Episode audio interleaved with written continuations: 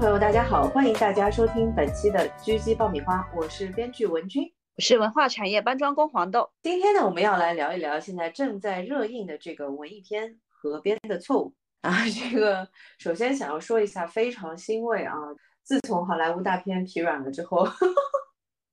我们的那个国产片，包括这个文艺片的市场也开始起来了。因为我昨天看了一下，它的那个实时的那个票房是七千多万了，已经。非常好，这个表现。对，今年其实还蛮多文艺片的。我印象中前一阵子大家有在聊，或者是说，嗯，还是有有一些影响力的。大概就是那个《鹦鹉杀》，我曾经历过风暴什么的，就感觉今年陆陆续续这种小众一点的电影，都鹦鹉杀不算文艺片吧？不是，鹦鹉杀啊，那个什么是那个什么？不止不休，今年还蛮多的。其实今年非文艺片的档期在映的一些文艺片还蛮多的。但是《河边的错误》我觉得比较特别，就是它是在一个其实算是文艺片的档期在映。嗯，就因为现在不是黄金档期嘛。嗯，然后它的表现非常抢眼。它是十月二十一号周六开始映的，然后上映的当天呢，它就是票房的第一，排片是百分之二十五，好像我记得二十五点几，然后它票房收入占比是百分之四十一，也就是说它的票房的比例，就是所占的这个票房收入的比例是高于它的排片的比例的，非常厉害。就很多的人都是选择就是不看其他的片而去看《河边的错误》，我觉得这个点。也是蛮让我惊喜的，就是说现在的观众其实对文艺片挺接受的。他现在目前已经有九点三万人标记看过了，豆瓣的排分是七点六，还是蛮好的一个成绩的。呃，我个人看下来其实还蛮喜欢的。但是呢，没有到就是惊艳。但是我觉得，其实我很鼓励之前没有看过文艺片，然后想要尝试看看文艺片的观众，其实可以拿这一部入手，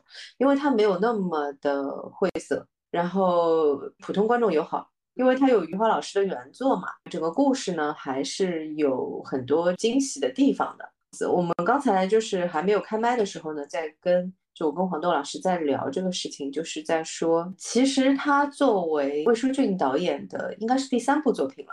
他的个人风格非常明显，这个我觉得是我喜欢的。其实你任何的风格，只要你的风格极致，我都喜欢。你不要给我看一个，就是我看了你的片，然后看到是别人的片，这就不太行。就是你给我看一个片，我。不知道导演是谁的前提下，我知道这是你的片，这就是我喜欢的。所以从这个角度来说呢，这是我蛮喜欢的一个作品。然后从第三部片这样的一个经验值来说，我觉得也是蛮强的，因为这个当中有很多的，我觉得是比较偏现实主义手法的东西做得很不错。比方说他们让一群警察去这个电影院去办公，这个点我就很喜欢。哦，这个这个画面感满满，就是每次看到他在舞台上 办公，就觉得有一点 就很好笑，有没有？超级好笑的，就是它里面有好多这种冷幽默的点，你能感觉出来，就是整场的观众都觉得很好笑。然后呢，大家又不是那种哈哈笑出来的那种状态，但是所有的人都觉得很好笑，你能够听得到，就是大家那种听的那种笑声。然后这是一个很明显的一个点。然后还有就是那个哼歌的点嘛，他那个徒弟，嗯，放的呢是周华健老师的花心，然后呢，他那个就是他们在那个犯罪现场找到了一盘磁带，放到收音机里面放出来是花心嘛，然后就他那个不着调的那个 警察局的那个徒弟在那边哼唱，然后他就在找那个哼唱的来源在哪里，然后 我找到的时候，他徒弟还在那边哼，然后他说。行，那就交给你负责把这盘磁带听完。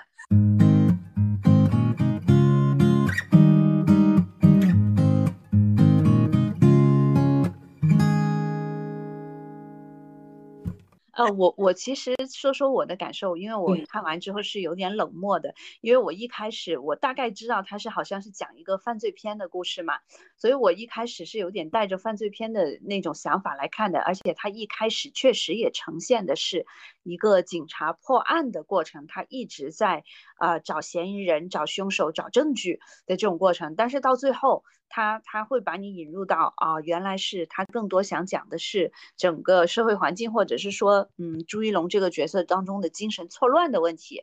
嗯，所以呢，就是嗯，前面和后面我就感觉嗯，我的我思维进入了一个误区。但是后面看完了之后呢，你又知道导演想要表达什么了之后呢，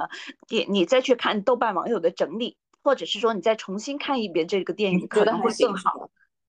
嗯，就一般，就一般，可能不是。我想我想说的是这个点，就是说我因为没有看原。原作啊，就是我其实看了很多余华老师的书，但是这这一篇我是没有看过的。然后呢，呃，其实就是因为作为编剧的一个直觉嘛，他这个里面的铺的这个信息点其实还是挺明显的，就是有这么几个点，一个就是说他和他的老同事去打电话，他说他当年立过三等功，他老同事说他你喝太多酒了，你没有你没有拿过三等功，就是有很多这种小的信息点。其实他是铺到的，就是这个人是有认知的问题的，就是他的很多记忆点和现实发生的情况是有偏差的。也就是说，其实从这个点上，我大概就知道他是个什么故事了。他是一个主角 P.O.V 这个角色，也就是朱一龙演的这个男主叫马哲的一个警察，他是有这个精神的问题的。我都不知道应该怎么说，因为他其实最后也没有讲清楚。就说实话，他最后其实是没有讲清楚，或者说除了他是有精神错乱的这个暗示之外，他其实是没有讲到底的。把这件事情，原作里面其实倒是有讲，因为我昨天去跟我一起去看电影的那个朋友，他其实看了余华老师的这个原作嘛，因为在余华老师原作里面其实点名的，嗯，就是他是有这个精神疾病的问题的。那么，我觉得作为影视改编来说，导演有这样的自己的一个处理，这个完全可以接受。我其实比较觉得有问题的点是在于说，他没有把案件写的那么完整。然后这个点上，其实你会觉得不舒服是很正常的，因为他确实没有把 案件讲清楚。是不是他两个角度，要么就是他把这个案件或者是事实没有没有没有没有。要么就是他直接完全比较好的比较好的作品，基本上都是两边都做完整的。嗯，就是像我跟你说，比方说《穆赫兰道》，他的案件是怎么一回事，他的这个主角的心理状态是个怎么一回事，他都讲清楚。然后那个机械师也是，其实像这种单一主角，然后主要沿着他的这个 POV 在走。然后呢，最后发现是他的精神状态有问题的这种设定其实很多。最早的一个很著名的一个作品就叫那个《American Psycho》，美国精神病病人，是吧？嗯，就叫美国精神病人，《American Psycho》那个就是这样，他是写一个，而且很巧，跟机械师是同一个主角，都是那个 Christian Bale，那个 Christian Bale。呃，他是在就是演员的呃圈层里面非常有名的，是说他呃很能控制自己的体型嘛。他拍《机械师》的同一年拍了那个蝙蝠侠，是不是很震惊？他拍《机械师》同一年拍了蝙蝠侠，因为机械师那个角色的出场的那个呃人的状态是只有应该是只有六十斤，还是只有五十斤？这样子，然后作为一个男性的话，他就真的就是骨瘦如柴了。你在可能很多难民营都不会看到这种体型的人，就特别可怕。他是硬生生把自己瘦到这个状态的。然后他在拍完了《机械师》之后，是要强行，就是要在多长时间之内，两个月的时间之内，要把所有的肌肉再补回去，这样他才能去拍那个蝙蝠侠。就 Oh my God，你知道吗？因为蝙蝠侠那个肯定是有，因为他演的就是蝙蝠侠嘛，就是你肯定要有那个肌肉的线条的那个底子的，你不能是那个状态的。然后美国病人也是他演的，美国病人的那个故事就是就是这样的，他是一个金融圈的一个精英，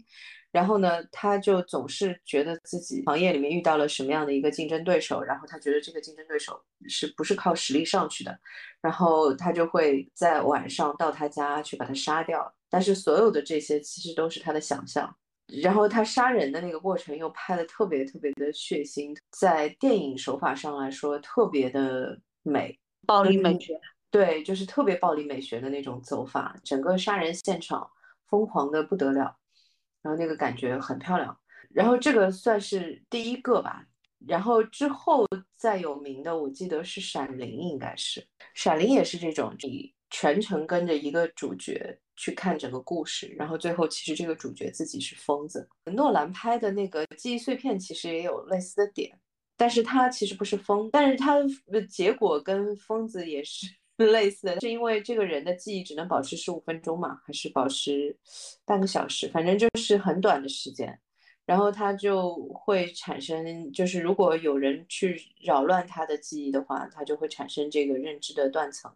会出现问题。接下来就是机械师了，就我自己印象比较深刻的就是机械师。在我看来，就是其实从风格上和这个《河边的错误》其实是比较接近的，因为它是一种压抑的质感的这种拍法，就是主角的这种绝望是无声的。然后我记得刚才就是在说，就是我们那个时候说《三体》的时候，其实最迷人的就是那个女主她的那种安静的疯批感，你记得吗？嗯嗯。虽然他其实没有发疯，但是那种就是他其实是一种观众快要被逼疯掉的那种感觉，就是他的那种绝望到达强烈到达的那种点，然后让你觉得说不行不行，我要出去透口气，让观众这样感知到呢？其实就还是一个叙事，就是人物命运的这种，你要有让这个主角有一种，就像我们刚才说的所有的这些片，他们都是达到这个点的，就是让这个主角到了一种被逼到就是墙角的这种。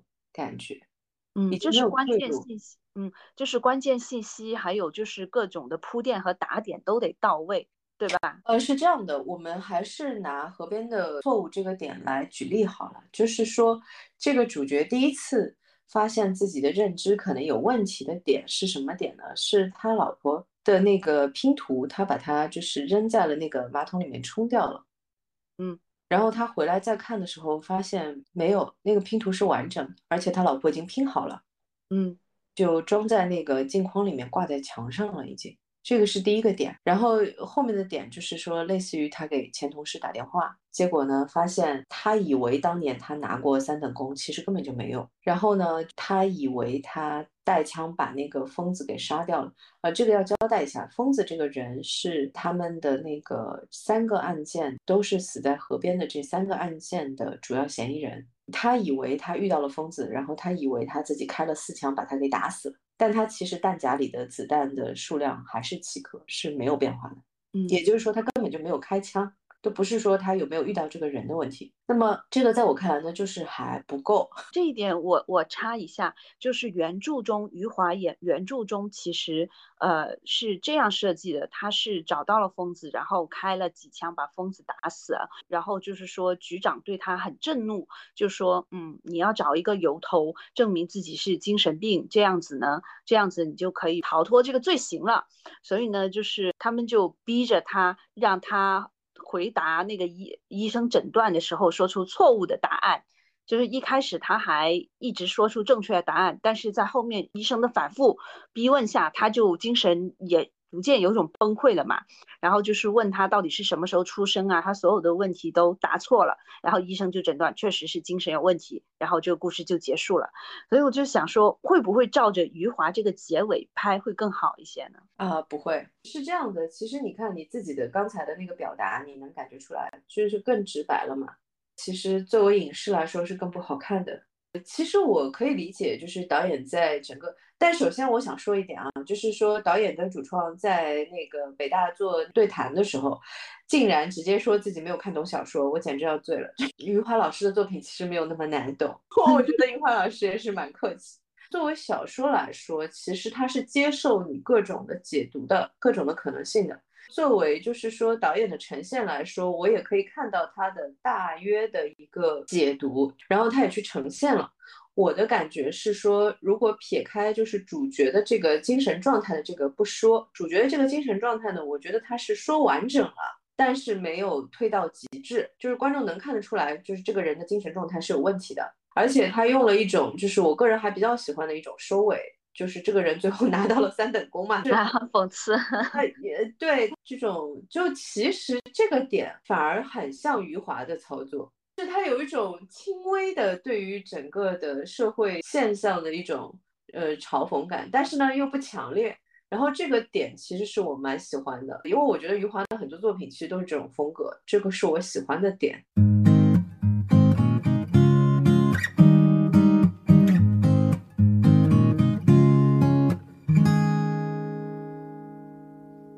导演其实在这个角色的完整性，包括他对于他自己理解的这种表达，我觉得是没有问题的。就是从朱一龙这个主角马哲这个角色的这条线，它的完整性，它的影视化，包括就是说他对于自己对马哲的理解的表达，这个我认为是没有问题的。我认为有问题的是说他没有把这种表达推到极致。如果他推到极致，观众其实会更能够共情这个角色。你看那个，就是这个角色在最后的那个点，我希望他到达的是哪个点呢？我希望他到达的是《寻枪》里面姜文的那个主角的那个更状态。嗯，展开说说。你《寻枪》也没看是吗？国产看的不够多。就是他作为一个警察，他枪不见了嘛？他用了各种各样的办法，就是很很多天了，然后最后终于找到了这个是谁偷的他的枪，就是这个当中就是已经快把他自己都要逼疯了。他作为一个就是 普通的警察来说，快要把他自己给逼疯了。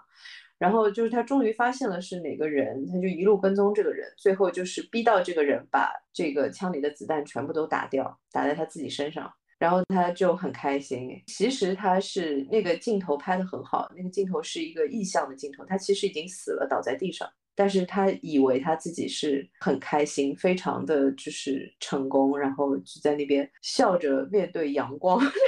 啊，这个设计真的很好。唉，马哲这个角色没有到那个程度，就还是要需要一些戏剧性，或者是说是一些极致的张力啊。我个人的感觉是这样的。就是以我对这个导演的解读呢，包括我看了他们之前做资料的一个方式，我个人的看法，他其实更适合走的是杀人回忆那个风风格的东西。他的这种就是很多冷幽默的点，结合这个凶案的一个走向，然后这种比较压抑的这种拍法，甚至于就是很多的镜头的这种质感，都有点像《杀人回忆》。其实，在我看来，《杀人回忆》比它好的地方是说，《杀人回忆》的那个选择的故事和他的那个导演手法是 match 的，是什么呢？就是那是个真事儿。那么作为河边的错误这个点呢，它因为是个小说，它其实是一个就是虚构的一个东西嘛。你作为就是说魏书俊这位导演这样的一个风格呢，它其实是有一定的错位的，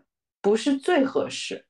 就是如果你是一个真事儿，然后用他的这种手法拍呢。可能会更舒服，你就不需要那么强的戏剧冲突，你不会需要把主角的命运推到那个那个状态，然后来完成他的表达。而且他可能会更有呃那种抓地力，就是因为他本如果是真事的话，那故事本身就在这里，就是你其实是怎么处理的话，可能会更有把握一些。就是在他的能力来说，会更合适去把控这样的东西。我觉得，因为他其实是资料做的很细的一个导演。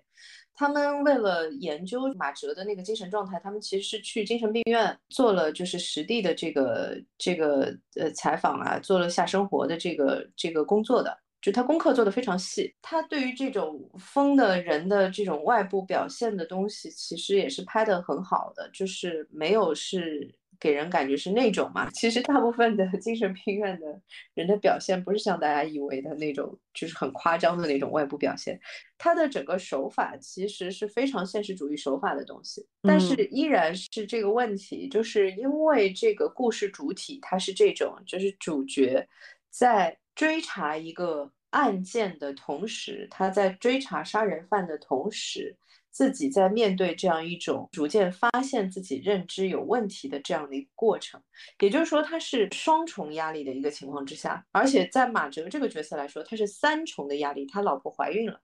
嗯，也就是三重压力的这个状态之下，这个主角的一个内心状态，你一定要把这个内心状态推到一个更加极致的一个状态，观众才能知道你在干嘛。哦，这一点确实是我觉得是不够的。我看的时候，确实是它就是整个小镇的风貌，还有就是你看它河边的那种描绘，每个人就是例如说那对情侣啊、诗人呐，还有疯子啊，还有那个赶鹅婆婆啊。这种的人的生活状态，还有就是你看他躲雨的屋子，就那种风貌，也就是非常非常的真实和落地，你就会觉得说这个镇子可能是存在的，他就是写实的这部分真的写的非常好，包括他和他老婆的日常生活，他怎么去聊电话，就这些细节其实都做得很好，但是他就是整个结构拼凑起来，你就会觉得就是少了一股劲，就是少了那个气。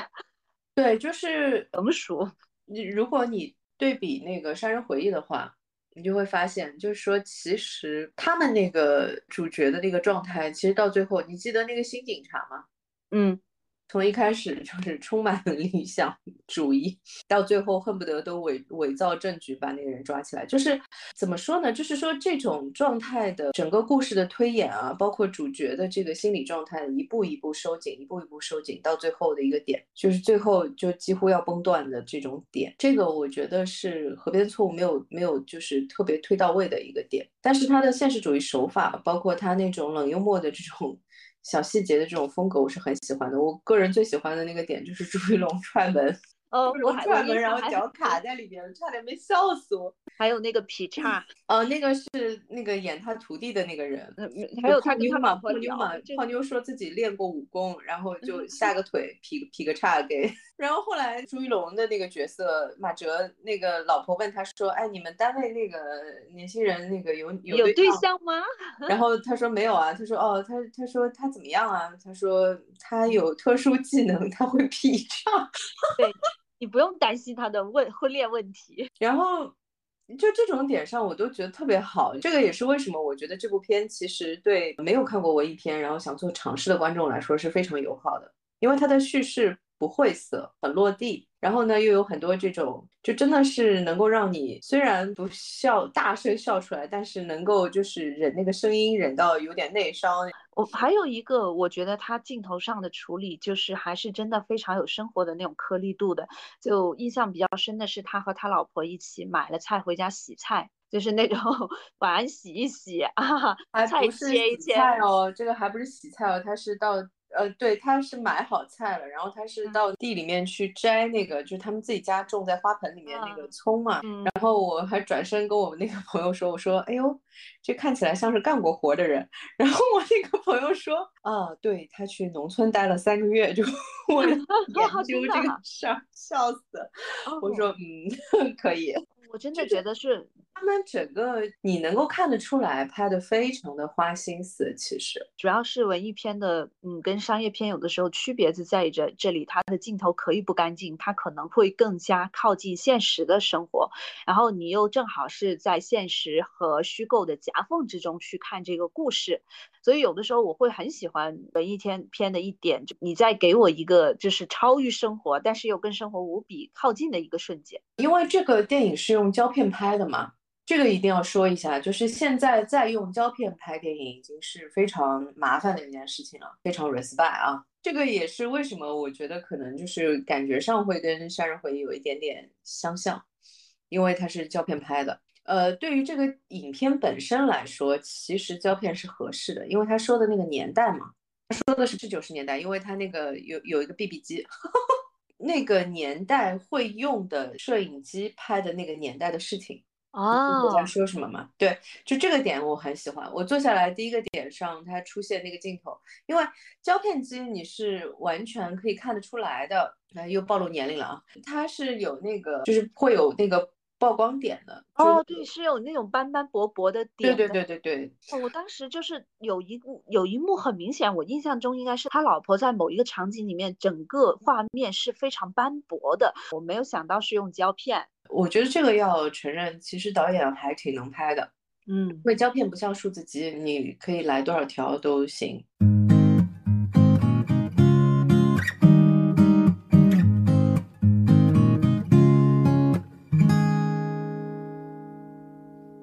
导演哎，他的履历很有意思。他是成为演员，他首先是呃九一年的，现在还是个九零后啊。然后在中国传媒大学毕业，首先是因为演了一些影视作品，先成为演员。大学的时候呢，是选了录音专业，呃，在校期间拍过纪录片、短片等啊。这个跟我们那个人生大事导演的履历还蛮像的，因为他后面也是开了广告公司。啊，但是人生大事那个导演是做了很多年的记者吧？纪录片就是就是调农村的那种丧事什么的纪录片那种类型，或和电视节目那种类型，电视栏目嘛，他是电视栏目的记者嘛，这个我记得的，还不太一样，因为呃，我觉得那个对那个导演做人生大事还是很有帮助的，那个跟开广告公司 不是一回事儿。你如果真的是就是作为电视栏目，因为电视栏目它的密集度很高嘛。然后你基本上每周都要出去拍，都要出去拍这样子，所以就是说你接触到的那个事件也很多，然后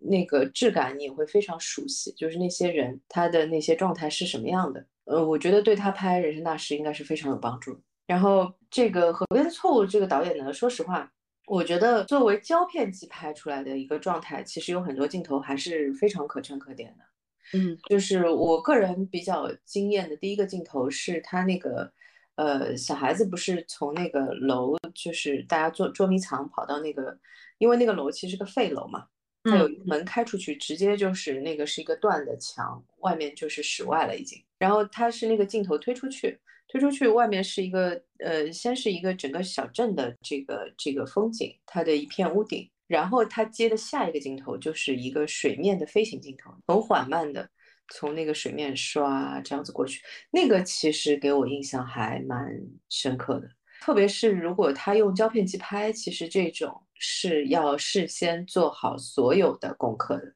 因为你改不了的，你知道吗？就是你也不可能说我们 多拍十几条。其实拍所有关于河边的那个拍摄都很很好看，拍的真的手法或者是画面都很好看。啊，我觉得他的镜头是可以的，整体上我觉得导演的潜力是可以看得到的，但是三十二岁啊。对，就是觉得还可以再努力一点。你不能这样比，那人家那个时候毕赣拍路边野菜也才多少岁？但你明显能感觉到他有个人风格，而且是他还有提升空间的。就是有一些东西可能是等他阅历上来，等他的就是更加熟练了之后，可能效果会更好。看他二零二零年才导演第一部电影《野马分鬃》，呃，才六点四分。《永安镇故事集》也是今年上的，就七点三了。《河边的错误》已经七点六。了，豆瓣评分上都感觉它有在上升。个人个人其实想推一下永安镇，永安镇感觉上其实比河边的错误要成熟，就是在我看来。然后河边的错误其实我的评分跟豆瓣少少有的非常一致，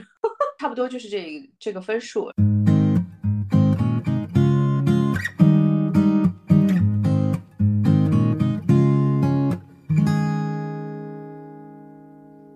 然后。想说两个点，一个点是说朱一龙确实是个非常好的演员，他为了这个戏是先增肥了二十斤嘛，他为了表现这个角色的整个的心理过程，他是这个二十斤肉是跟着整个拍摄的这个过程在慢慢慢慢瘦下来的，他为了表现这个人的。整个的这个崩溃的一个过程，然后是这样过来的，就是所以确实是个非常好的演员。然后就是想说，导演下次用这么好的演员，是不是可以再稍微用力一点？我是真的觉得他选片好像真的是很着重、很注重这个团队，或者是说很注重这个角色，就是他不在意是不是大制作什么的。哦，那是你看他人生大事，然后到那消失了他，再到这个河边的错误，呃，他的角色其实发挥空间都很大，就甚至是说，是主要演出的亮亮点。其实有的时候也要看说是不是演员够好，然后他自己会成为亮点。嗯，这个。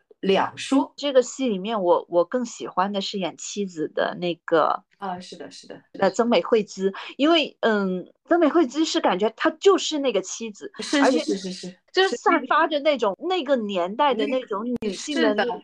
那个身，无论是身形、穿着、整个的姿态，然后她柔柔柔的那种声音，我就想说，哇天，她就是那个妻子啊。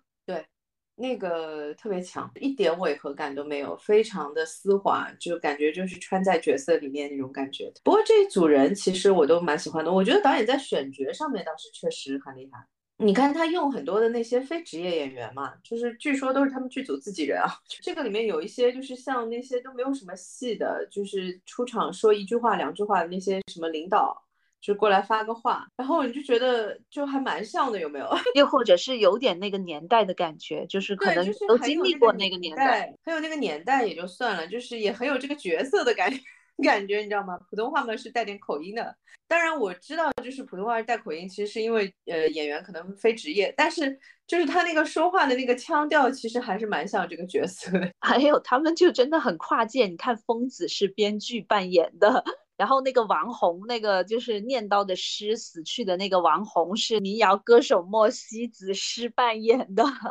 这个不就是因为没钱嘛？我文艺片比较穷，我朱一龙自己投了呀，这个片啊。然后还有一个我印象比较深的是许亮吧，就是许亮这个角色，我其实想说一下，这个角色呢是他们就是早期的一个案件的嫌疑人，他那个异装癖的那个问题嘛，嗯，就是其实一开始就猜到了。但是我依然是觉得这个角色其实是很妙的，就他是一个非常非常冷幽默的类型。他最后呢，就是说，因为他这个异装癖的事情被所有人都知道了呢，他其实是决定自杀。其实之前已经自杀过一次，是吞安眠药，然后呢是这个警察给他签字，及时给他签字，给他抢救回来的。然后他就给他去送了一个锦旗，送完锦旗呢，他又跳楼自杀了。但是呢，他在送锦旗的时候呢，无比的淡定，然后说非常感谢你。而且很热情，对，而且感觉心情很好。说现在反正呢，大家也都知道了，说我就觉得我松了一大口气。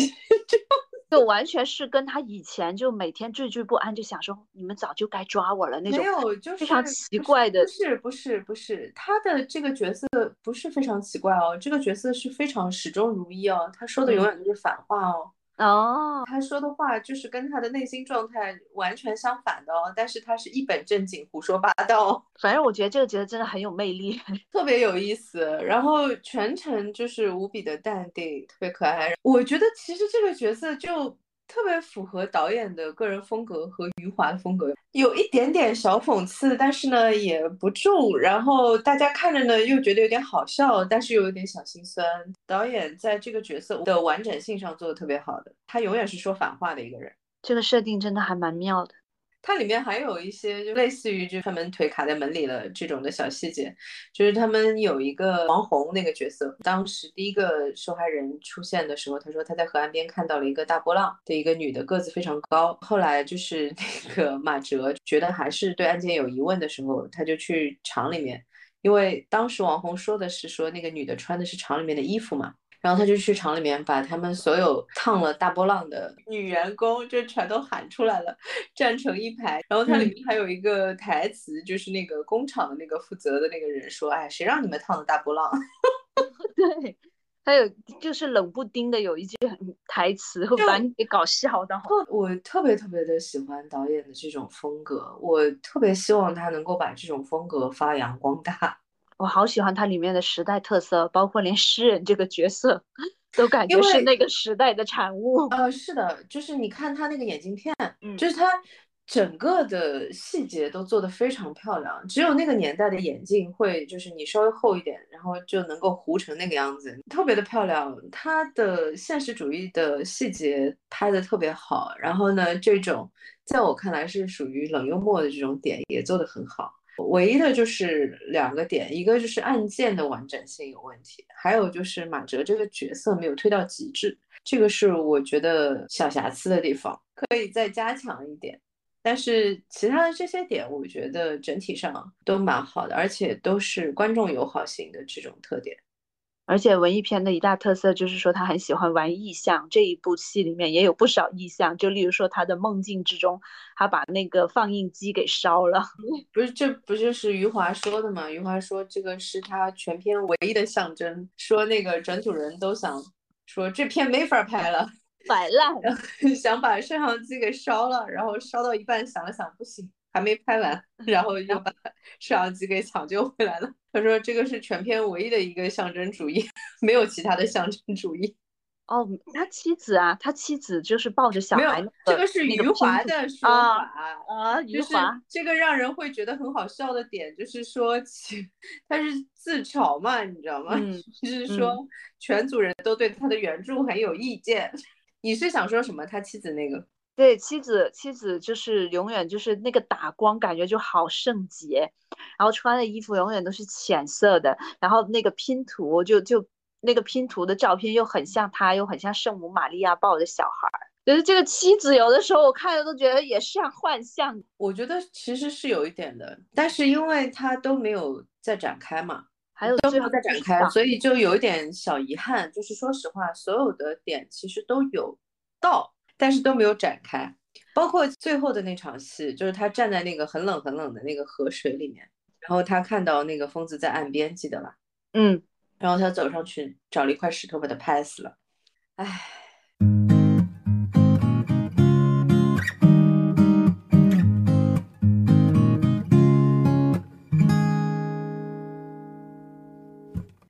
觉得有没有或者说有有又是一种就是主次部分或者是详略不当呢？就有的时候另外一块可能铺的太长，然后该要重点讲的这种要需要推进这个情感或者是整个故事的这种核心的东西，就是他点到位了，但是还没有展开讲。我觉得是有两种可能性啊，一种可能性就是说，可能导演真的更适合去做一些真实事件的故事化的改编。因为我个人觉得他永安镇的那个叙事就比这个河边的错误的叙事要更成熟。然后呢，因为永安镇其实是我觉得啊，有很多是他个人就是经历的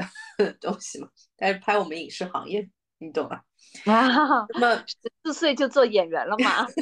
对，因为他的手法，就我还是想说这个问题，他不是那种就是很炫酷的那种手法的类型风格。他不是那种风格的导演，他的手法是很落地的，非常的现实主义风格。然后呢，也有一定的诗意。其实他的诗意的部分我也觉得很漂亮，而且就是很适合胶片机的质感。嗯，但基于这个基础呢，其实他是不太适合就是拍一些虚构的故事，特别可能是在他这个阶段，因为他的做资料的风格又是完全写实的。嗯，那。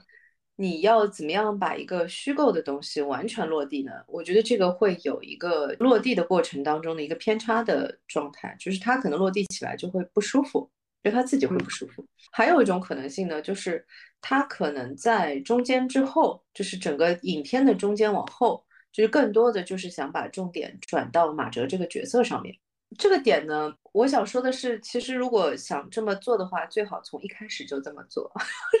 啊，确实是一开始我真的是觉得说是那个为什么就是会有一种讲太多，对，就是会有一种前半段和后半段有一点点割裂感的东西。是，这就是我看这部戏最大的问题，就是我我看的时候就会因为我的 POV 完全变了。对，因为你看他一开始的时候其实是没有从马哲这个角色开始的，都是犯罪嫌疑人。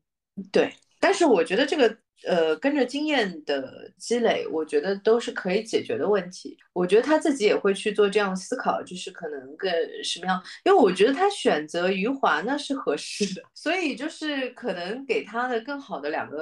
两个可能的方向，就是一个就是说转向，因为他的现实主义手法也是大家其实喜欢的东西嘛。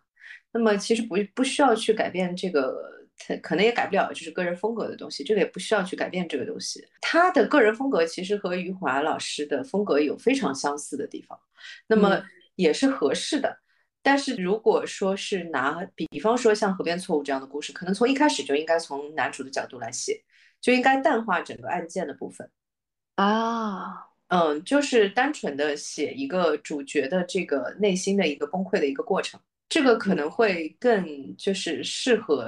这个故事，另外的一种可能性就是说，如果是不是找有这个小说改编的东西的话，我会建议他去去选一些真实案件，这个也会跟他的个人的技能的方向会更贴合一些。因为永安镇，我觉得就很就很丝滑，因为应该可能都是真事儿。我们行业，因为我这个看着就都挺眼熟的，都是我们行业会遇到的。情况就我真的是遇到过有那个文学编辑就开会，就我那时候跟你说过嘛，就是拿那个托尼奖拿那个普利策奖的那个那个剧本《哥本哈根》嘛，就也是写奥本奥本海默那个事事情的《哥本哈根》那个戏剧作品，它的第一段台词就是从两个人的对话的中间切进去的，你记得吗？嗯嗯，我有过一次有一集剧本的大概反正第几场。的两个人的台词是从从中间切进去的，竟然真的有编辑给我回过来的备注说前半段在哪里啊？不用把话都说尽的吧，哈哈，留白。哦，我真的是因为其实从中间切进去写台词是非常常见的一种写作手法。从中间切进去写台词的好处是说它是信息量最大的，然后也是给观众留有悬念的。但是我就不说了，就我们行业能遇到的事儿，你知道吗？就很神奇，无比的神奇。哎，他问我前半段剧本在哪里，我不知道怎么，我不知道怎么回答。呃，回过来，回过来，嗯，你可能想到的是这些啊。回过来，我想，我想到就是我看到导演这三部作品，他有一点一点的在变好。当时就想说，就嗯，这很很很像一个创作者。我以前总会觉得说，我一定要攒着攒着，就是写出一个很好很好的内容，写出一篇很好的稿子，或者是小说或者是什么其他的内容啊。但是我现在会想说，真的就是写了再说，做了再说。就即使是嗯，第一第一个作品。可能评分很差，大家都会说你不好。但是其实你只有在错误之中，你才能进步的更快。因为你所以你什么时候开始啊？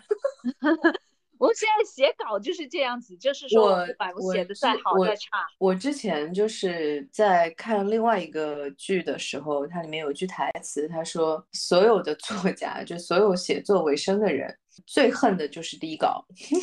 啊，对，真的就是写的最垃圾都没办法。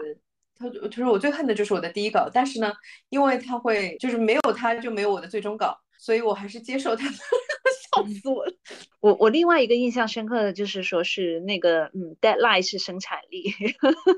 因为我真的就是这种人，我只有在 deadline 的 push 下，我才会赶工。我平时就是一直在思考，哎，这个要怎么写，那个要怎么写。但是我会迟迟不动笔。但是你只有给我一个 deadline，我立刻就能爬起来写。好的，我听懂你的暗示了。就就好笑，就是一些内容工作者的日常。那那你你来说一说，呃，职业编剧一天的工作量是大概是多久？其实很多人都都会想说，感觉写稿是一个，就是说随时随地的写。其实我最喜欢的，我最喜欢的编剧是 Aaron Sorkin 嘛，嗯，或者说原来最喜欢的 编剧是 Aaron Sorkin，不好意思，有新欢了。没有没有没有，我依然最喜欢的是他。但是近几年都有研究很多其他优秀编剧的作品。嗯，他有一句话是这样子，他说：“其实很多时候我给人家看到的状态是我躺在沙发上在看。”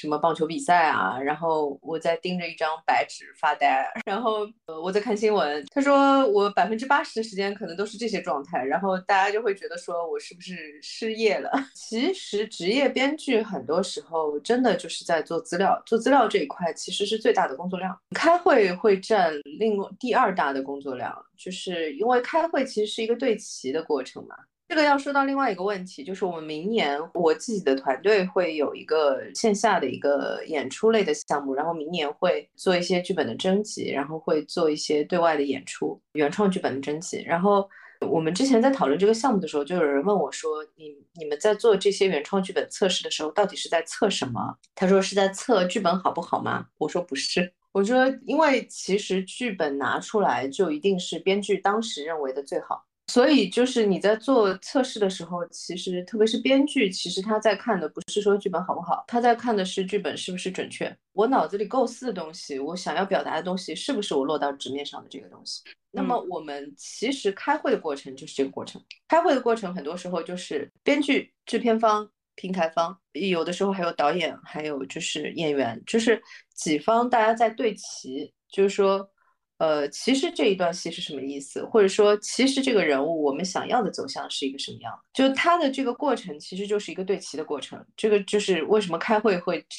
占用那么多的时间。第三就是写，但是写其实是最少时间的部分。我是想说，就是说做做线下的这种剧本的。唯独其实何尝不是，就是编剧自己想要表达的想法和观众 get 到的想法是不是一致的一种对齐？就万一是说我想表达是 A，结果全场所有观众看到的只有 B，这是不是就也是后续需要调整的？没有，这个就是测试的核心功能啊。就我做测试不是为了 测一测这个剧本好不好呀，就是像我刚才说的，对于编剧来说不存在说剧本好还是不好，因为他能够拿出来就是他认为最好的一个状态了。那么这个当中可以去调整的部分是说它是不是准确？这个就是我昨天因为看完那个《河边的错误》，其实跟我演员朋友稍微聊了一会儿嘛。他说：“哦，那这个就和我们在拍摄的时候演员去看回放是一样。”然后我说：“对。”我说你说的非常准确，就是这个点。剧本以一种朗读的表演形式去面对观众的过程，对于编剧来说，他就是在看一个回放。只不过这个回放的这个整个信息的搜集过程，比拍摄的时候演员看回放要复杂。好，我们今天要不要先聊到这里？首先还是想说一下，就是说，其实《河边错误》作为导演就是这么年轻，然后又是第三个作品来说。还是非常可圈可点的。我觉得演员也是整组演员都非常厉害，朱一龙和曾美惠子两位的表演特别的，就是让人惊艳。然后其他人的表现也非常可圈可点。就是现在呢，正好是一个个人觉得啊，就是国产片的一个黄金期。其实观众其实对于好莱坞的电影有很大的疲劳感，然后都在找说有没有其他的可看的选项。那么，像《河边的错误》就是一个非常好的 一个先例。那么，也希望就是更多的创作者可以就是勇敢的把自己的作品拿出来，就是像刚才这个黄豆老师说的，先不要管说它到底好还是不好，你满意还是不满意，先拿出来，有了第一稿才会有终稿嘛。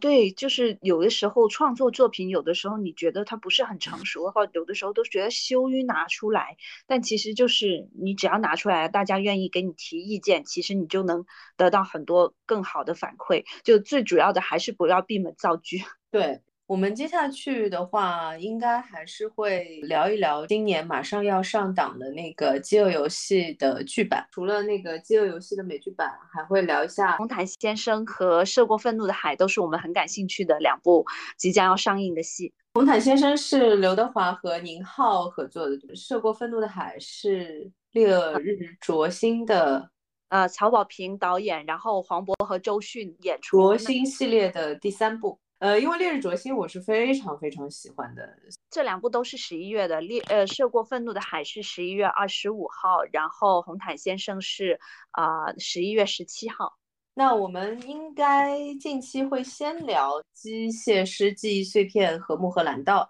然后呢会聊一下那个呃《饥饿游戏》的美剧版。然后就应该能上红毯先生，然后是涉过愤怒的海，差不多就这样了。十一月份预告完毕，那我们今天就先到这里，我们下期再见，下期再见，拜拜，拜拜。